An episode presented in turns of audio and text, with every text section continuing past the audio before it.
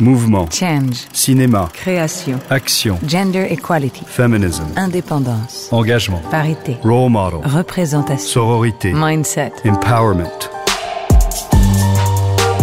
Women, women in motion. Caroline Champetier, être directrice euh, de la photographie, c'est quoi? C'est écrire en images. Nous sommes en 2021 et l'égalité femmes-hommes n'est toujours pas d'actualité dans le monde de la culture ou dans celui du cinéma dont nous allons parler aujourd'hui. Je suis Géraldine Saratia et vous écoutez le podcast Women in Motion de Kering. Depuis 2015, Kering a lancé ce programme qui vise à mettre en lumière les femmes du 7e art devant et derrière la caméra. Aujourd'hui, partons à la rencontre de Caroline Champetier. Elle est directrice de la photographie. Elle s'occupe donc en étroite collaboration avec le réalisateur ou la réalisatrice de l'image d'un film. Caroline Champetier est une des grandes directrices de la photographie française. Sa filmographie donne le vertige depuis ses débuts au milieu des années 70. Elle a travaillé avec cinq générations de réalisateurs de la nouvelle vague à nos jours. Godard, Ackerman, mais aussi Desplechin, Benoît Jacot, Xavier Beauvois, Patricia Mazui, Amos Gitaille, Yolande Zoberman ou tout récemment Léo Scarax. Dix ans après Holly Motors, elle a en effet assuré la direction de la photographie d'Annette, le film événement de Carax présenté lors du dernier festival de Cannes avec Adam Driver et Marion Cotillard. Caroline Champetier, c'est une exigence, une précision, un sens aigu du contraste, une intelligence mise au service du réalisateur. Je suis un outil, dit-elle souvent. Dans ce podcast, on va entrer avec elle au cœur de la fabrique de l'image, de la lumière, mais d'abord, écoutons-la nous raconter ses premiers pas dans ce métier au début des années 70.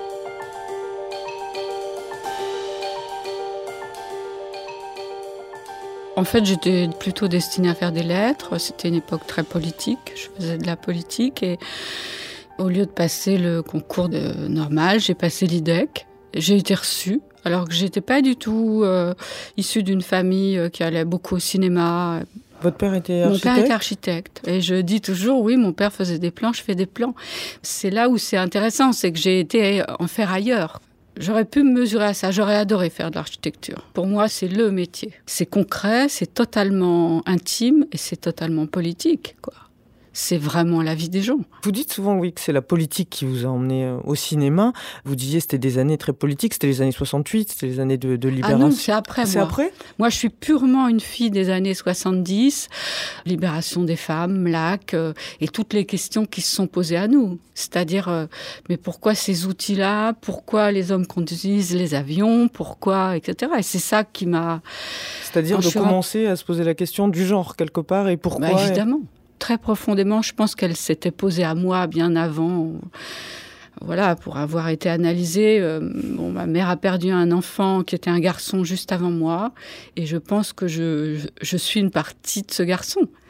Et après, j'ai lu euh, que Camille Claudel, et évidemment, c'est pas pour me comparer à une si grande artiste, mais en même temps, il y a quelque chose dans la trajectoire de Camille Claudel qui est ahurissante. C'est comment elle a endossé cette virilité à une époque où ça ne se faisait pas du tout et que ça l'a rendue folle.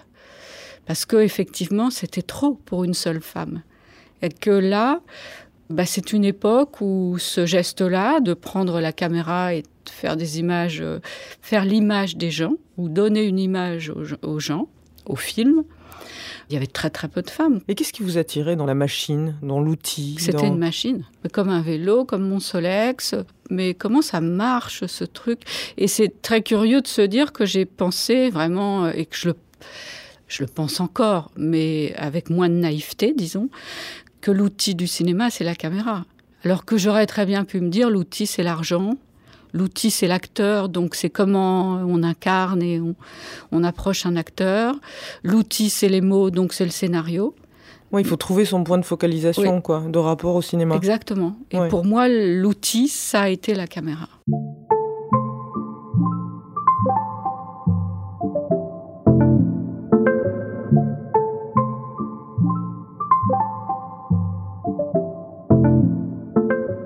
Ce qui était incroyable dans notre promotion à l'IDEC, c'est qu'il y avait beaucoup d'étrangers. Moi, j'étais comme une étrangère euh, dans le genre, mais il y avait euh, donc des, Portugais, des Chiliens, etc. Et étonnamment, on est resté une promotion très très soudée, très particulière. C'était politique, quoi. Vous voyez, il y avait déjà quelque chose de la mixité, même dans cette promotion à l'IDEC, une expérience de la mixité, oui, qui m'a peut-être permis. Euh, d'être plus audacieuse. quoi. C'est pendant ces années-là aussi que vous avez développé vraiment votre rapport à la cinéphilie? Vous disiez dans votre famille, c'était pas forcément. Ah oui. C'est pendant le cinéma m'a pris, il m'a absolument pris par derrière, quoi, dans le dos. Et c'était aller au cinéma euh, deux fois, trois fois, comprendre, ne pas toujours comprendre. Je me souviens que Rossellini, c'était un cinéaste que je n'arrivais absolument pas à comprendre. Et d'ailleurs, je retournais voir les films, je retourne un jour voir Stromboli, et euh, vient s'asseoir pas loin de moi un, monsieur, et je me dis c'est extraordinaire, il y a des cinéphiles qui viennent pour la séquence la plus forte de Stromboli, qui est la pêche au thon. Je regarde ça, et c'est tout juste si je ne lui, je ne lui tendais pas la main euh, avec un amour. Et puis à la fin, il est parti à la fin de la séquence. Je me suis dit, c'est vraiment dingue. Il est venu juste pour cette séquence. Et à la fin du film, j'ai regardé mon sac, il était tout plat et il n'y avait plus rien dedans. C'est-à-dire qu'en fait, je n'avais plus aucune méfiance. Quoi. Le cinéma m'avait rendu totalement. Et je suis sortie. J'avais plus de papier, plus d'argent, plus de rébane. Je me suis dit, tant pis. Tant pis, ça devait être quand même un pickmocket cinéphile. du coup, donc pendant ces années-là, en fait, ensuite, quand vous sortez de l'IDEC, vous dites, je suis pas encore directrice photo, je commence pas à exercer ce métier tout de suite. Vous allez suivre plusieurs années de formation, huit je crois, auprès d'un grand chef euh, opérateur ou directeur photo. D'ailleurs, il faudrait que vous m'expliquiez pourquoi vous préférez directrice de la photo que chef opérateur? D'abord, le mot chef est un peu... Bon, le mot directeur est pas vraiment mieux. Le mot très juste, c'est le mot anglais. Hein. Le mot anglais, c'est cinématographeur, et ça veut vraiment dire ce que je vous ai dit, c'est écrire avec des images. Mm. Et d'ailleurs, dans Annette, je dois dire que le fait que Léos, sans m'en parler, ait écrit cinématographie, Caroline Champetier, là, j'étais vraiment... Euh, j'avais une vraie fierté, quoi. Parce ouais. que c'est exactement l'endroit où je suis. C'est-à-dire, oui, écrire, formuler avec les images. Quand vous sortez de l'IDEC, vous, vous continuez à vous former pendant huit ans auprès d'un grand directeur de la photo qui était William Lubchansky, qui a travaillé entre autres bon, avec euh, Rivette, Truffaut, Yossellini. À ses côtés, vous allez, être, vous allez travailler sur Shoah, par exemple. Enfin, vous allez apprendre énormément de choses. C'est quelqu'un qui était connu pour être un, maître du contraste. Enfin, on dit souvent, on dit souvent ça. Et quand vous parlez de ces années, euh, je lisais des interviews et vous disiez comme tous les grands directeurs de la photographie, il avait euh, une part féminine. Qu'est-ce que vous voulez dire par là? Je pense que pour se mettre au service d'un film, d'un metteur en scène ou d'acteur, il faut admettre quoi. Hier, un des acteurs d'Annette disait submit. Il faut accepter de se faire prendre quelque chose mmh. ou de donner quelque chose. Et il avait ça, Willy. Et c'est aussi pour prévenir le fait que je pense avoir une part de virilité, oui. Je pense que les directeurs photos sont, euh, passent d'un genre à l'autre suivant euh, l'exercice de ce qu'ils font. Vous parlez aussi souvent justement que les femmes dans ce, qui exercent ce métier, qu'il y a une empathie particulière dans le regard. Oui, parce que déjà, je crois qu'on va au-delà de l'image. Parce que le, la caméra, elle, elle filme l'intérieur des gens. Elle ne reste pas en surface. Et du coup, ce voyage qu'on fait quand on filme quelqu'un, hein, ça peut être quelqu'un, ça peut être un acteur, mais ça peut être aussi euh, en documentaire euh, juste une personne. On le fait vers quelque chose euh, qui peut porter des noms très différents. Hein. Ça peut être l'âme, ça peut être l'esprit, ça peut être le cœur. Et, le faire avec cet outil-là est très particulier parce que l'outil ne ment pas. Vous voyez, vous, voyez si quelqu'un reste dans la posture, vous voyez si quelqu'un s'ouvre, vous voyez si quelqu'un a peur, ou au contraire si quelqu'un tout d'un coup euh, vous permet euh, d'aller euh, de plus en plus loin. Mmh. C'est un peu ce qui m'est arrivé avec Adam Driver, et sans que je m'en rende compte. C'est-à-dire que c'est moi-même, j'ai été emmenée dans quelque chose où à la fin, on s'est rendu compte que notre, on avait un lien. Quoi. Vous disiez euh, qu'il a une, une photogénie. Euh très particulière. Enfin, il a un visage très changeant. Il a surtout, il a, oui, une quelque chose qui se recompose et se décompose devant vous. Les gens qui ont des traits très réguliers, vous voyez, et il a une beauté qui peut se décomposer et se recomposer. Oui, c'est Picasso, quoi.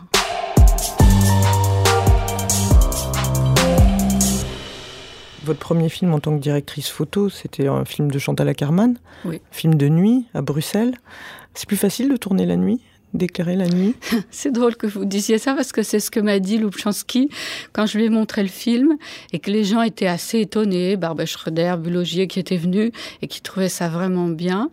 Il a dit oui, mais c'est plus facile d'éclairer la nuit.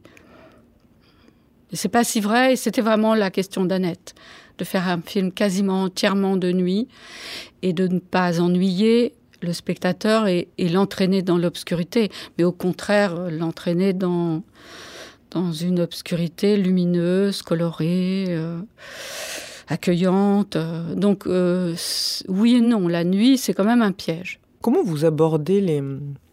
un film Justement, vous parlez d'Annette. On sait par exemple que parce on l'a beaucoup lu dans la presse que pour Holly Motors, le précédent film que vous aviez fait avec Léo Carax, vous aviez utilisé cette petite caméra, parce qu'il fallait qu'il y ait une seule caméra sur tout le film, qui donne une, une espèce d'unité finalement par rapport au film qui lui était plein de ruptures. Enfin bon. Pour Annette, comment vous avez pensé ça? Est-ce que euh, penser la lumière, c'est penser aussi... Euh, Enfin, c'est de la mise en scène aussi. Oui, ça passe par l'accord toujours du metteur en scène, bien sûr. Et ça passe par le rapport extrêmement étroit avec les autres euh, corps de métier, les costumes, les décors, etc. Euh, dans Annette, la question, c'était ça, c'était l'obscurité. C'était résister au noir. Et même au noir, euh, je dirais... À la, à la, mélancolie, vous voulez dire? Aussi, peut-être. Oui, c'était oui. au propre et au figuré. Et je crois qu'avec Léos, euh, mais c'est peut-être l'histoire du film, quand il dit euh, « Don't look to the abyss », ne pas tomber dans l'obscurité. Du coup, très vite, euh, j'ai pensé à la couleur et très vite, on a parlé euh, couleur avec euh, la directrice des costumes, Pascaline Chavannes, euh, Florian Sanson. Le noir, c'est une vraie question photographique parce que le noir, vous pouvez vous y arrêter. Le noir, ça peut être un écran. Et puis, ça peut être aussi quelque chose dans lequel vous vous glissez, de beaucoup plus sensuel, de beaucoup mmh. plus accueillant. Mais le noir, il doit être doux. Et c'est ce que je crois on a réussi à faire dans Annette. C'est un noir, euh, des noirs, parce qu'ils ont des variations qui sont accueillants mais ça n'est pas la norme photographique. Vous voyez, quand on regarde une photo ou un film, le noir brillant, le vrai noir, comme disaient les opérateurs euh, des années 70-80, euh, justement, c'est un noir euh, brillant, masculin, un petit peu. Et très vite, j'ai pensé que j'avais envie d'aller vers ça. En général, hein, mais vers des noirs plus doux. Et plus doux, ça ne veut pas dire plus gris. Donc c'est vachement difficile à faire. C'est quoi la nature de vos échanges? J'imagine que ça change selon les, réalisateurs et réalisatrices avec qui vous travaillez. Mais par exemple avec Carax, il vient vous voir, il vous parle du projet, vous lisez le scénario, vous, vous commencez à réfléchir avec quoi vous? Il m'a raconté l'histoire d'abord. C'était très important qu'il me l'ait raconté avant de me faire lire le scénario. Et puis évidemment on lit le scénario. Et après, c'est tout un système, particulièrement avec euh, Léos, un système de référence. C'est-à-dire qu'il vous envoie des images, ça peut être des morceaux de films, ça peut être des bribes d'émissions, et, et ça, ça vous, c'est des choses qui vous font fonctionner, réagir, euh, et commencer à amorcer le geste. Et une fois que vous commencez à amorcer le geste, eh bien, c'est toute une série d'essais Par exemple, pour cette séance tempête, j'ai été faire des essais avec une maquette, des projections de vagues derrière cette maquette, et puis des petits personnages euh, vous voyez, de culbuto enfant pour voir si l'idée que je me faisais de la séquence pouvait fonctionner. Et euh, j'ai montré ça à Léos, et c'est là-dessus qu'on a été plus loin qu'on a commencé à concevoir cet énorme écran où, où on projette des vagues euh, La hauteur de l'écran, c'est 13 mètres, oui, c'est ça. Le choix de la caméra aussi que vous allez employer, c'est important? C'est essentiel parce que c'est une équation entre tout ce qui est le mouvement et en même temps tout ce qui est le rendu de l'image. Le mouvement, c'est comment cette caméra va se déplacer, vite, lentement, sa légèreté, est-ce qu'il va falloir qu'elle change beaucoup d'outils de déplacement? Parce qu'on en a beaucoup sur un film. On peut avoir une dolly, un steadicam, des ronins, etc. Et puis euh, le rendu que vous souhaitez, cette matière dont on parlait tout à l'heure, que vous voulez donner à l'image. Et quand même, la matière suppose que la caméra ait une certaine solidité. C'est pas une solidité d'enregistrement, je dirais, hmm. des données.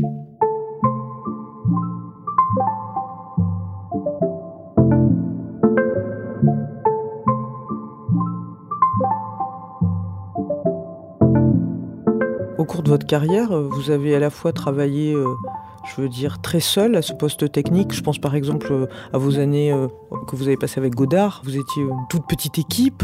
Sur le Hackerman, je ne sais pas comment ça s'est passé. Ensuite, vous avez été également amené à diriger des équipes. Est-ce que ça, ça a été compliqué? Là aussi, je vous pose la question d'un point de vue genré aussi. Hein, être une femme, diriger des équipes. Euh, voilà, quelle expérience vous je avez Je pense que c'était ça le plus compliqué. Et que les malentendus étaient possibles parce que je suis quelqu'un de naturellement euh, passionné, convaincu, euh, possiblement autoritaire. Euh. Donc effectivement, très vite, les malentendus peuvent se faire jour. Oui, diriger des équipes, c'était pas facile. Maintenant, ça va, quoi. Les choses ont vraiment changé depuis dix ans. Vous trouvez? Ouais, c'est fou. Dans quel sens? Dans le sens que les, je sais pas, les hommes ont changé, qu'une femme donnant des ordres ou en tout cas proposant ses plus accessible pour eux. Il y a quelque chose qui s'est euh, vraiment adouci. Ah oui, vraiment adouci. Et vous avez l'impression qu'il y a, par rapport à quand vous, vous avez commencé, il y a plus de femmes directrices de la photographie Alors ça, reste... Euh, c'est une vraie question. Je pense que les femmes d'emblée sont assez douées pour regarder. Je pense que souvent elles ont du goût. Moi, les films de mes consoeurs, que ce soit euh, Céline Boson, qui est quelqu'un dont j'adore le travail, euh, Claire Maton, Agnès mm. Godard. Je suis toujours... Euh, la subtilité, la sensibilité m'intéressent toujours. J'y vois vraiment toujours quelque chose, une profondeur que je ne retrouve pas forcément dans les films de mes collègues euh, hommes.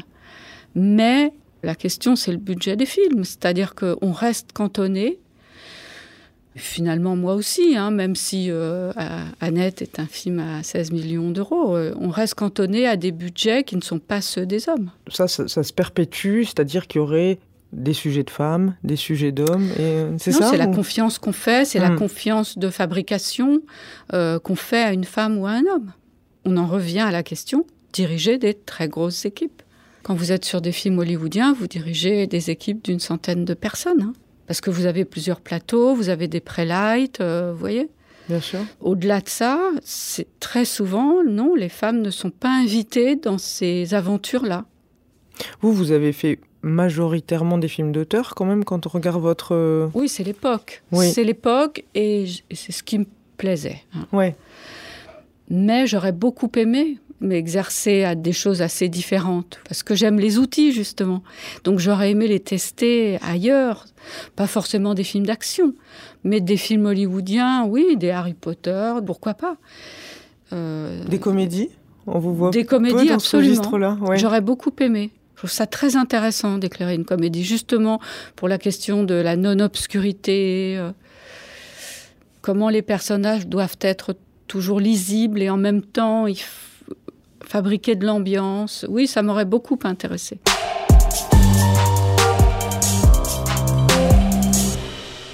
Aujourd'hui, quand vous repensez à, votre parcours, on a rapidement évoqué euh, Godard, après il y a eu Doyon aussi. Ça, ça a été des maîtres pour vous? J'en ai eu beaucoup de maîtres, oui. Mais c'est aussi parce que ça m'intéressait de comprendre, euh, oui, comment eux écrivaient leurs films. Ça n'a entre Doyon qui aime faire des plans séquences parce que ce qui l'intéresse le plus, c'est quand même d'enregistrer cette parole qui sort de l'acteur. Godard qui est quand même du côté du découpage et du côté euh, aussi du plan qui n'a pas de frontières. Ce qui est extraordinaire chez Godard, c'est qu'il n'y a pas de... Le hors-champ fait partie du champ, quoi.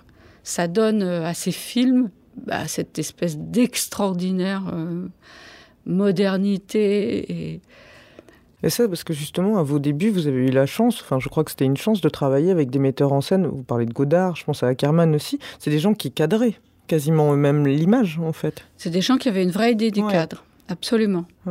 Et que le mouvement est venu plus tard. Le mouvement est venu justement avec des gens comme Doyon, etc. Et que du coup, j'ai appris. Mais à Carman aussi, à Carman, c'est plus cadré. Cadré dans le sens, le hors-champ et le champ ne, ne font pas toujours partie du même espace. Mais pas chez Godard. Chez Godard, c'est extraordinaire. Quoi. Au début des années 90, vous allez tourner euh, La Sentinelle de Arnaud Desplechin.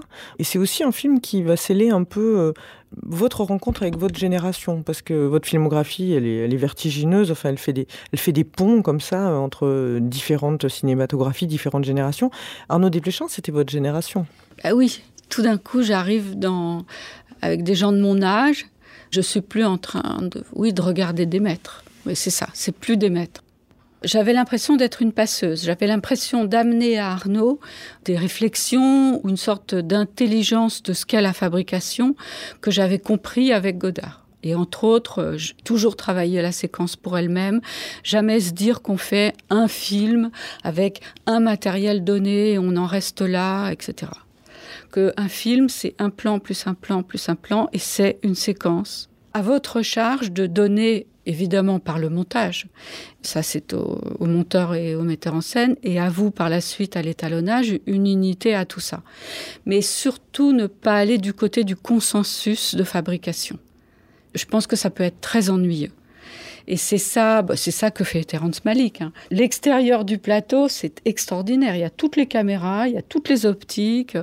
Et sur Annette, c'est un peu vraiment à moindre échelle ce que j'ai voulu offrir à Léos. C'est des possibilités de différents outils, c'est-à-dire des Sony Venice, des Alpha 7, euh, une dolly, une grue, euh, un steadicam, une façon de pouvoir euh, évoluer dans l'espace comme on souhaitait le faire pour cette séquence, puis pour cette autre séquence.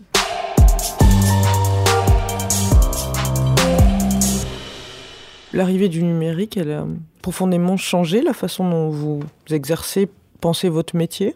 Ce qui est fondamental, c'est le rapport à la couleur. C'est tout d'un coup, pendant un cent ans de cinéma, vous avez quelqu'un qui s'occupe de la couleur pour vous et qui s'appelle Kodak. Et tous les ingénieurs de Kodak créent des pellicules dans lesquelles ce qu'on appelle l'espace couleur, c'est-à-dire la façon dont la couleur se compose, ils l'ont pensé pour vous. Aujourd'hui, avec le numérique, c'est tellement énorme cet espace-là que vous avez à le créer. C'est ce qu'en France, euh, souvent, on comprend mal. C'est ce que les anglo-saxons ont très vite compris, les asiatiques aussi. Et je pense que c'est pour ça que leurs films ont cette puissance visuelle euh, qui est indéniable. Quoi. Il y a une chose que vous dites à propos des réalisateurs et réalisatrices avec euh, lesquels vous avez travaillé, et plus par rapport à la, à la fonction, la place du réalisateur qui m'intéresse beaucoup. Vous dites... Euh, il a un peu la position d'un analyste finalement. Vous dites c'est pas quelqu'un euh, qui s'est autoproclamé euh, chef, c'est quelqu'un, c'est tous les autres autour de lui, le producteur tout seul, lui ont donné cette place-là. Bien sûr, la légitimité d'un metteur en scène sur un plateau, la vraie légitimité, hein, pas celle qui vient de l'extérieur, celle qui a lieu sur le plateau, c'est nous qui lui donnons ce pouvoir d'être le metteur en scène. Parce que très vite, un metteur en scène, on peut euh, le mettre en risque, euh, voir ses fragilités et, d'une certaine manière ne pas l'aider. Et on est tous là pour aller dans une direction. Ce qu'on partage est infime. Hein. C'est quand même un photogramme, euh, un 24e de seconde, et on est tous à aller dans ce petit rectangle-là. C'est ça que je trouve euh, extraordinaire au cinéma, c'est que ce geste, il est absolument démocratique quand ce sont des légitimités euh, consenties. Quand vous parlez de la lumière, souvent vous dites qu'il y a une, une spiritualité. Bah, la lumière, c'est compliqué, hein. c'est pas quelque chose. Euh... Parce qu'il y a celle qui est là, qui est celle du réel, mais il y a celle que vous donnez au personnage et qui est euh, au-delà ou en deçà du réel. Et à cet endroit-là, finalement, vous êtes assez seul, assez responsable, assez l'acteur s'offre, euh, le metteur en scène a autre chose à faire à ce moment-là, euh, le cadreur aussi. Vous voyez, vous êtes à cet endroit très précis où vous savez que ce qui va donner de la vibration à un plan, ça sera la lumière, et que c'est l'endroit où vous allez exposer euh, le rayon que vous allez créer, le, le mouvement de lumière que vous allez. C'est un sacré truc. Hein. Parce que c'est un truc de l'instant, la lumière, on le voit dans, bien dans la vie. Hein. Vous essayez de vous rapprocher de quoi? On essaye toujours d'aller vers un émerveillement. Alors ça peut être l'émerveillement de la lumière elle-même, mais c'est souvent l'émerveillement de la peau, du regard, de la personne. Et au-delà de la peau et du regard, de ce dont je parlais, c'est-à-dire euh, ce que la personne va vous donner.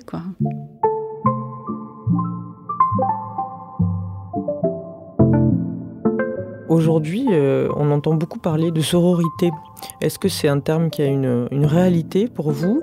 Vous dites que vous êtes aussi beaucoup heurté à la, phallocratie, au féminin, en fait. Je me suis heurtée à des femmes, euh, oui, oui. Ma mère était phallocrate, très. Elle l'était par défaut, vous voyez. Elle, avait des frères, euh, elle n'a rêvé que d'avoir un garçon, elle l'a eu après trois filles. Mais euh, des femmes comme ça, il y en avait beaucoup hein, dans les années 70-80. Des femmes qui ne voyaient pas cette génération de jeunes femmes qui arrivaient, qui montaient d'un œil si sororal, sororal que ça. Hein. Oui, ni amical, qui n'avait pas tellement envie de ça. Mm. oui, moi je les ai trouvées terribles. J'essaye vraiment de ne pas l'être. Vraiment, s'il y a quelque chose euh, avec le temps, entre le fait de ne jamais être amer et ne jamais euh, chez ces jeunes femmes qui me ressemblent souvent, qui ressemblent à ce que j'ai, au mouvement que j'ai essayé d'avoir, euh, malgré pas mal, malgré l'époque, quoi, de les encourager. La transmission, c'est important pour ah vous? oui, très. C'est essentiel dans notre association d'opérateurs. Euh, L'AFC, c'est essentiel et aussi euh, une transmission qui est euh, de ne pas se jeter. C'est un métier qu'on peut exercer très longtemps, la direction de la photographie. Les grands directeurs photo américains, à 70 ans, 75 ans, même 80 ans, ils sont encore là. Donc, euh, il faut prendre le temps. Il faut prendre le temps de se former. Il faut prendre le temps d'avoir des maîtres, même si c'est pas toujours marrant d'avoir des maîtres et en même temps, quand on se retourne vers cette époque-là, c'est une époque bénie pour moi, d'avoir pu su admirer. Là, aujourd'hui, quand même, on, jette vachement vite les gens euh, dans le, dans, le bain, de la hmm. fabrication et on les épuise, quoi. Est-ce qu'il y a des cinéastes avec lesquels vous ne pourriez absolument pas tourner? Bien sûr. À cause de quoi? Et eux qui ne pourraient pas tourner avec moi. À cause de la conception qu'ils ont de l'image, déjà à cause du fait que l'image pour eux n'est pas mystérieuse, n'est pas quelque chose de, euh, comme nous parlions de la lumière tout à l'heure, d'essentiel. Je ne sais pas comment ils voient euh, mon poste, mais pas comme moi je l'exerce avec, euh, par exemple, Carax. Et pourtant, j'exerce avec des gens qui sont très différents les uns des autres. À l'inverse, enfin, est-ce qu'il y a des, cinéastes aujourd'hui, des jeunes cinéastes, en France ou à l'international, avec qui vous aimeriez, enfin, pas forcément avec qui vous aimeriez tourner, mais qui vous impressionnent vous... Bien sûr. Par exemple, Mati Diop, euh, hmm. que j'ai croisé, avec lequel j'ai échangé euh, ces derniers jours, évidemment que ça m'intéresse. Ça m'intéresse aussi pour ce qu'elle a raconté, pour ce que je sais que ce qu'elle a raconté.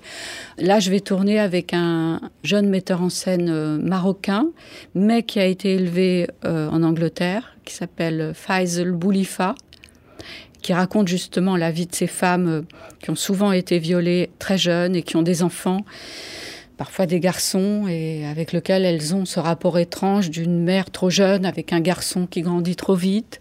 Je trouve le scénario extraordinaire. Du coup, ces aventures-là, moi, je trouve que j'ai une chance extraordinaire de pouvoir, euh, voyez, continuer de génération en génération. Quand vous voyez les gens avec qui j'ai commencé, ben, j'en suis à cinq ou six générations de réalisateurs, quoi. Quel conseil vous donneriez à une jeune femme qui voudrait euh, être directrice de la photographie? Déjà d'essayer de se former, c'est-à-dire d'être assistante un moment et de comprendre le geste d'un ou d'une euh, directeur de la photo. Je crois que ces années, moi, à côté de Lubchansky, c'est des années euh, incroyables de, à la fois, j'étais dans le bain, mais j'avais le recul, ce n'est pas, j'étais pas aux manettes, avec le temps, j'ai pu à la fois comprendre tout ce qu'il faisait, mais m'éloigner de son geste, parce que comme vous disiez, c'était un grand maître du contraste, Lubchansky, et le contraste n'a pas toujours été ce vers quoi j'ai voulu aller. Parfois, j'ai voulu faire des images beaucoup plus souples, beaucoup plus douces, etc. Et quelqu'un comme Almendros, qui était de la même génération à peu près que Lubchansky, m'a énormément inspiré. Et à sa suite, Rousselot et des gens comme ça. Donc, euh, donc vous diriez je prendre dirais le temps d'apprendre. prendre le temps d'apprendre et de regarder des films et de se poser la question des images. Ouais.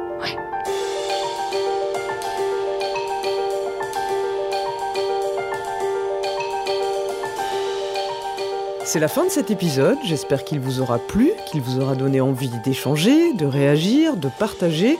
N'hésitez pas à nous suivre et à nous écrire sur les réseaux sociaux de Kering sous le hashtag Women in Motion et de vous rendre sur www.kering.com pour en apprendre davantage sur le programme Women in Motion. À très bientôt pour de nouveaux épisodes à la découverte de ces femmes, actrices du changement.